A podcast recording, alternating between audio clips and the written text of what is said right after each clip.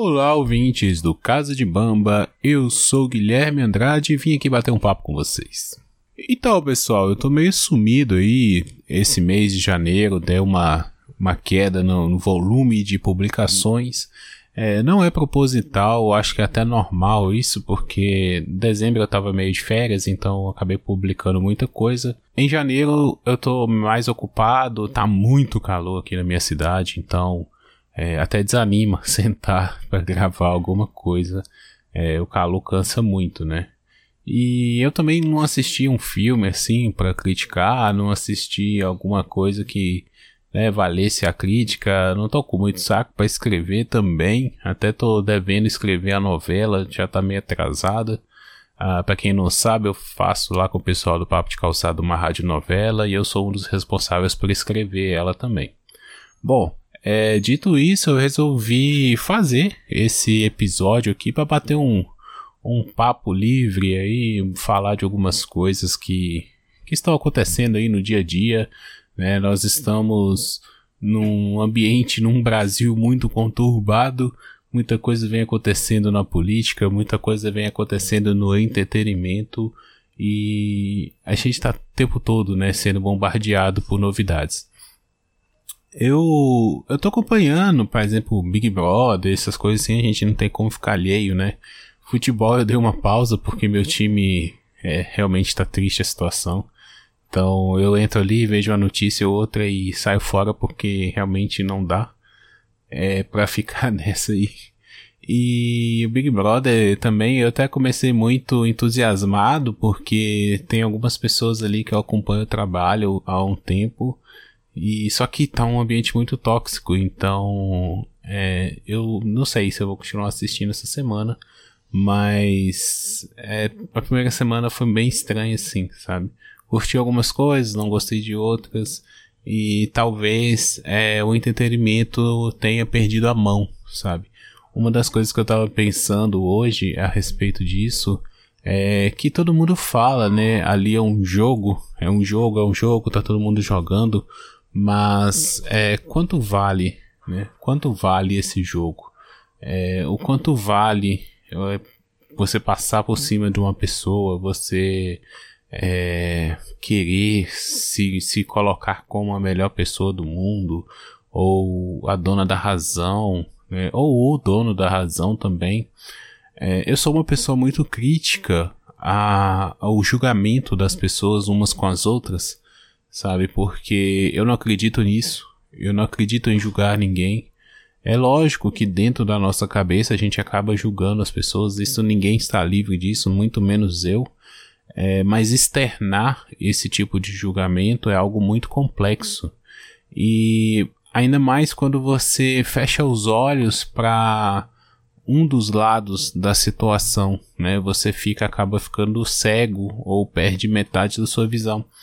E e é triste, né? Você vê algumas coisas assim. É, eu sou super a favor de qualquer tipo de luta por igualdade, por respeito, por é, seja lá o que for, né? Eu acho que todo ser humano, não distinguindo de sexo, de cor, seja lá o que for, nacionalidade, todo ser humano é igual e merece ser tratado como igual, de igual para igual. É, porém, às vezes, pela sede da pessoa querer isso, né? Ou por a pessoa estar tão magoada de determinadas é, situações que ela tenha passado na vida, a pessoa começa a se tornar, ao invés de ser reativa, ela acaba sendo preventiva, né? E a prevenção é algo muito importante, e, e porque se você previne, você acaba evitando um problema, né? Você pode evitar um problema. Só que se você previne em excesso, isso pode ser desvirtu é, desvirtuado. Né? Isso pode perder o sentido. Se não for muito claro a, a prevenção e a comunicação que isso está acontecendo, que a intenção é essa, algo, as coisas ficam meio é, sem sentido, né? É, sei lá, é a mesma coisa de você sair com pra rua com um guarda-chuva aberto, sabe? E tá um dia de sol. Tá um dia de sol, você viu que no fim da tarde pode chover e você sai com o guarda-chuva aberto. As pessoas vão te achar maluco, né? Porque quem é que sai com guarda-chuva num dia de sol? A não ser uma pessoa que precisa se proteger do sol, mas não é esse o caso. Vamos falar numa situação normal. Não é normal você ver num dia de sol as pessoas com guarda-chuva aberto. É algo de se estranhar. Né? Mas a pessoa pode falar: não, mas eu estou me prevenindo porque vai chover. Mas a pessoa está se prevenindo em excesso. Né? Ela está passando do limite e. Porque bastaria ela levar o guarda-chuva. Põe o guarda-chuva na mochila, na bolsa, ou até mesmo na mão né? As pessoas podem te olhar assim, falam, pô, mas você trouxe um guarda-chuva, tá um sol? Não, mas eu acho que vai chover mais tarde, ok. Né? Você se preveniu. Agora você sair já logo com o guarda-chuva aberto causa muita estranheza. E às vezes é isso que a gente vê, sabe? Não só no Big Brother, na sociedade, porque o Big Brother acaba sendo um reflexo, né? O que acontece ali dentro acontece fora. Não, não adianta as pessoas acharem que tudo bem, ali é um ambiente maximizado, que é um confinamento, tudo é levado ao limite, mas o comportamento humano ele existe da mesma forma ali, a gente traz para fora. Aquilo ali é um, é um experimento. O Big Brother é um experimento social, né? É, eu entendo que tem gente que não gosta, tem gente que fala assim, ah, isso é besteira, entretenimento barato. Tudo bem, eu concordo também. É, eu não vi muitas, todas as edições, por exemplo. Eu me interessei mais na edição do ano passado. Ano passado eu nem comecei a ver, é, mas do meio ali para frente me interessou. Eu vi. E esse ano eu falei, poxa, né? Ano passado foi legal, talvez esse ano seja e, e já aconteceu isso aí essas coisas que vem acontecendo, né? Mas eu sempre tive essa percepção de que o, Big Brother é apenas um reflexo. E eu gosto de observar essas situações porque eu acabo trazendo para minha vida e aprendendo a me comportar com as pessoas que tem. Né? Eu, eu sou uma pessoa que aprende vendo. Né? Eu não aprendo é, na teoria.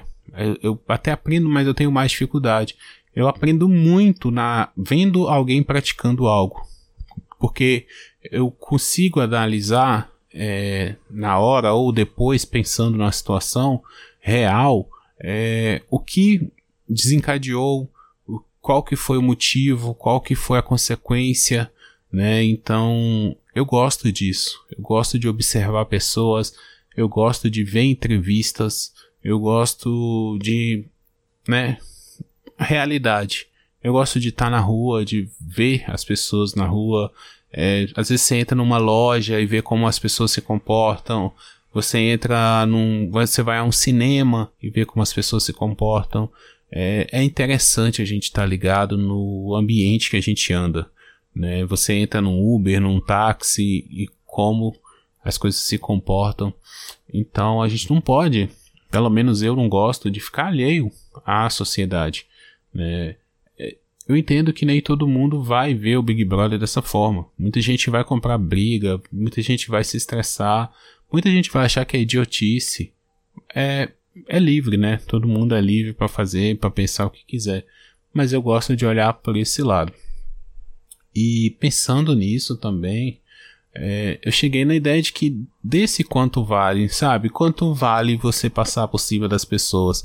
É, quanto vale você quebrar uma pessoa mentalmente, sabe? A, a situação que aconteceu com o Lucas, não só o que ele fez, o que ele sofreu de consequência, mas o que levou as pessoas, algumas pessoas, a tratarem ele daquele jeito, é, para mim é muito interessante observar isso. Né? Os excessos, o porquê dos excessos, né, eu, esse ano eu até assinei a, a Globoplay, não para ver o Big Brother, mas para assistir mesmo. Tem muita coisa interessante lá. Então, eu tava assistindo muita coisa da Globo, então valia, tava valendo a pena para mim assinar e eu acabei descobrindo que eu tinha direito também é, a assistir. E aí eu fico aqui às vezes com a minha esposa antes de dormir assistindo, né? É até bom para dar sono, porque fica às vezes uns, uns papos meio monótonos ali, daqui a pouco você tá com sono. E eu tava observando que a, a, a Carol Conká, que é a que tá mais incisiva em cima do Lucas, ela tem motivo para isso também, sabe? Isso não partiu do nada. Assim, talvez pela personalidade dela, talvez pelo a experiência dela, ela já tenha sofrido esse tipo de abuso, né? Eu não tô justificando, eu não tô falando que o que ela tá fazendo é correto, não, não é isso, longe disso, não. É, é, um dos motivos para eu considerar parar de assistir é por causa disso, que eu não gosto de ver a, uma pessoa fazendo a outra sofrer, seja quem for. Né? Mas, é, no fundo, no fundo, tudo tem justificativa. Nós não vivemos uma trama é, roteirizada, um, um, um filme dos anos 80, onde o mocinho é mocinho porque ele é bom e o vilão é vilão porque ele é ruim, né? Na sociedade não existe isso. A gente tem histórico, tudo bem, tem gente que é psicopata, tem gente que é sociopata e por aí vai, mas isso são exceções, não é a maioria das pessoas que são assim. A maioria das pessoas tem motivos. Elas, como eu disse, elas reagem, elas se previnem, elas têm os seus motivos para fazer as coisas. Então, eu acho muito interessante isso, né? A gente parar para refletir. É, as causas são importantes, mas a gente tem que ter inteligência, né? Isso eu não estou falando agora, eu estou falando isso desde 2018 quando o Bolsonaro ascendeu ao poder. É, eu comentei isso em algum episódio do Papo de Calçada. Falei, a esquerda precisa ter inteligência, a esquerda precisa ter paciência, no caso, a oposição mais direta, né? É, porque não, não, não basta você bater de frente, você dar um murro em ponta de faca. Você precisa articular bem, você precisa se organizar, você saber, precisa saber onde e quando atacar. Né? Não basta apenas atacar. Você tem que direcionar bem o seu, a sua conversa. Você tem que convencer as pessoas e não querer que as pessoas é, do nada, no caso das pessoas que, por exemplo, votaram nesse governo, do nada mudem de ideia, porque você está falando que elas são burras. Não é assim que você muda a opinião de uma pessoa, né? Você vai mudar a opinião de uma pessoa mostrando para ela o que está acontecendo, é, as consequências dos atos, a consequência de uma eleição e dando a chance também para a pessoa absorver isso, né? A paciência. É engraçado que no Big Brother essa fala veio do, do Rodolfo, o cara lá que é cantor de sertanejo, e o pessoal, né, da que é mais incisivo nesse ponto, a, a, a Lumena, por exemplo, a Carol Conká, é, elas não entendem isso, né? Essa questão de ter paciência. Não é a paciência que elas têm, é a paciência de entender a dificuldade do outro, né? Não é a paciência de você falar com calma, é a paciência de você esperar o outro absorver aquilo. Não é algo instantâneo, né? Não é algo que você fala, ó, oh, agora é assim e ponto. A pessoa que viveu seus 20, 30 anos, 40, 50 anos, ela vai simplesmente mudar. Ela precisa de um tempo para absorver, para aprender, para ver consequência daquilo, para olhar por um outro ângulo e ali ao longo do tempo você vai absorvendo. É, é, é simples a gente entender isso. É a mesma coisa quando você está na escola, né? O professor, ele tem que ter uma didática, ele tem que ter uma paciência com os alunos. Então, muitas vezes, eu como professor, por exemplo, eu sei que eu vou dar uma aula e que o aluno no final da aula não vai ter absorvido 50% do que eu falei.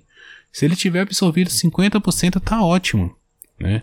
Mas aí você vai passar um exercício, você vai esperar dois, três dias o aluno fazer o exercício, revisar a matéria em casa, ter dúvida, o aluno vai chegar em casa, vai, é, vai chegar na próxima aula, vai tirar dúvida com você, ele vai, você vai explicar de novo alguns pontos e aí você vai chegando no, no denominador comum. Você vai chegando no objetivo. Né? Muitas vezes o aluno vai sair da, da escola, do, do ano ali, vai completar o ano e só vai entender aquela matéria um, dois anos depois. Isso acontece, isso é normal, né? Por quê? Você precisa digerir aquilo, você precisa associar aquilo a outras coisas, você precisa ter algo que vai te marcar e vai te fazer raciocinar. Quantos de nós já não se deparou com um momento de parar, sim, ver uma situação e falar assim: nossa, agora eu entendi o que a outra pessoa tinha falado comigo. Ah, agora fez sentido, sabe? Isso é normal. Nós somos seres humanos, a gente não é máquina. Nós não somos um robô que você digita uma linha de código e ele executa perfeitamente aquilo que você está mandando. Ou até é, os robôs também. Porque às vezes a gente digita, muita gente não sabe disso, muita gente que não trabalha com programação acha que tudo é matematicamente lógico e perfeito, né? E até os algoritmos, os robôs que são comandados por algoritmos, se você não der a sentença correta, você não dá a sintaxe correta, é, o robô vai interpretar de forma errada. Então você, isso é uma coisa que a gente aprende no início, no início do início dos cursos de, de programação, de engenharia. Você precisa ter essa noção que o, o que o seu comando está é, exigindo, o que ele está realmente mandando o robô fazer, sabe? Se você coloca um parêntese errado numa equação, o resultado vai ser diferente. Então você tem que ter é, colocar tudo no lugar. Não, não, é apenas você colocar as linhas de código e esperar que o robô vai executar aquilo que está na sua cabeça, né? Aquilo que você, a sua intenção. Talvez a forma que você passou a sua intenção também não foi o suficiente para ele executar realmente o que você deseja. E você vai ter que revisar o seu código, você vai ter que escrever alguma parte de novo e executar para ver se o resultado vai ser é, aquilo que você espera. Então, se isso é com seres, não seres, né, mas se isso são com é, objetos, robôs, máquinas, imagina com seres humanos. O quão complexo é você lidar com a informação. Né? E eu estou pensando muito sobre isso. É algo que eu venho refletindo a questão da comunicação, não apenas por eu é, estar né, sempre comunicando aí, é, trazendo algum podcast, alguma reflexão, escrevendo alguma coisa. É interessante a gente se preocupar com a forma que nós passamos a, as nossas ideias para frente, né? E, e, estar aberto, né? Estar aberto ao diálogo. Não é porque eu defendo uma causa importante que eu vou estar sempre certo, né? Isso é algo, por exemplo, que eu aprendi desde cedo é, na igreja, né? Muita gente acha que eu sou católico, por exemplo, mas muita gente acha que a Igreja Católica é a mesma no mundo inteiro e não é. É a Igreja Católica ela tem diversos pensamentos, né? Nem todo padre tem a mesma formação. Eles têm os quesitos básicos ali de faculdade, de cursos que eles têm que fazer, todos os padres têm que fazer, mas alguns são beneditinos, outros são franciscanos, outros são capuchinhos, outros são, sabe, cada um vai ter uma ordem. E essa ordem, ela tem um carisma, ela tem uma finalidade.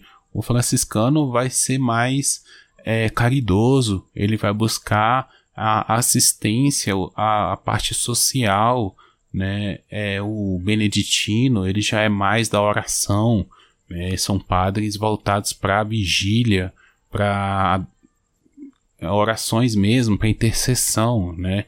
É, e por aí vai, cada um vai ter o seu carisma, aquilo que ele vai buscar é, atender, né? Aquilo que vai se encaixar com os seus dons, com aquilo que ele tem o talento. E, e por aí vai escalonando para cima também. Alguma, alguns membros da igreja pensam temas de uma forma Outros pensam o mesmo tema de outra forma, isso é normal. Isso faz parte de até da democracia. Né? Não quer dizer que um está certo e o outro está errado. É, às vezes são pontos de vista diferentes. É lógico, é lógico que determinadas pautas são sim é, prioritárias e, e, são corretas. Por exemplo, é, o racismo, a homofobia, são coisas que não devem existir e devem ser combatidas. O machismo é, deve ser combatido. É, isso é o básico, né? Só que a forma do combate, a forma como você passa uma ideia, deve sim ser pensada, deve ser preocupada, não pode ser feita de qualquer maneira e esperar que as pessoas vão corresponder aquilo que você espera logo de cara. Tem que ter paciência, tem que saber conversar e, e é isso, né? Não, não pode ser, ser menosprezado a capacidade do outro também é, tem que esperar a pessoa responder. É, eu acredito que seja isso por hoje. Eu realmente só queria passar para dar um, um alô, né, para não deixar o podcast é, sem, sem conteúdo. Né? Eu vou voltar a fazer mais coisas. Eu acredito que eu vou voltar a fazer o, o as músicas, né, a minha trilha sonora lá que eu estava construindo.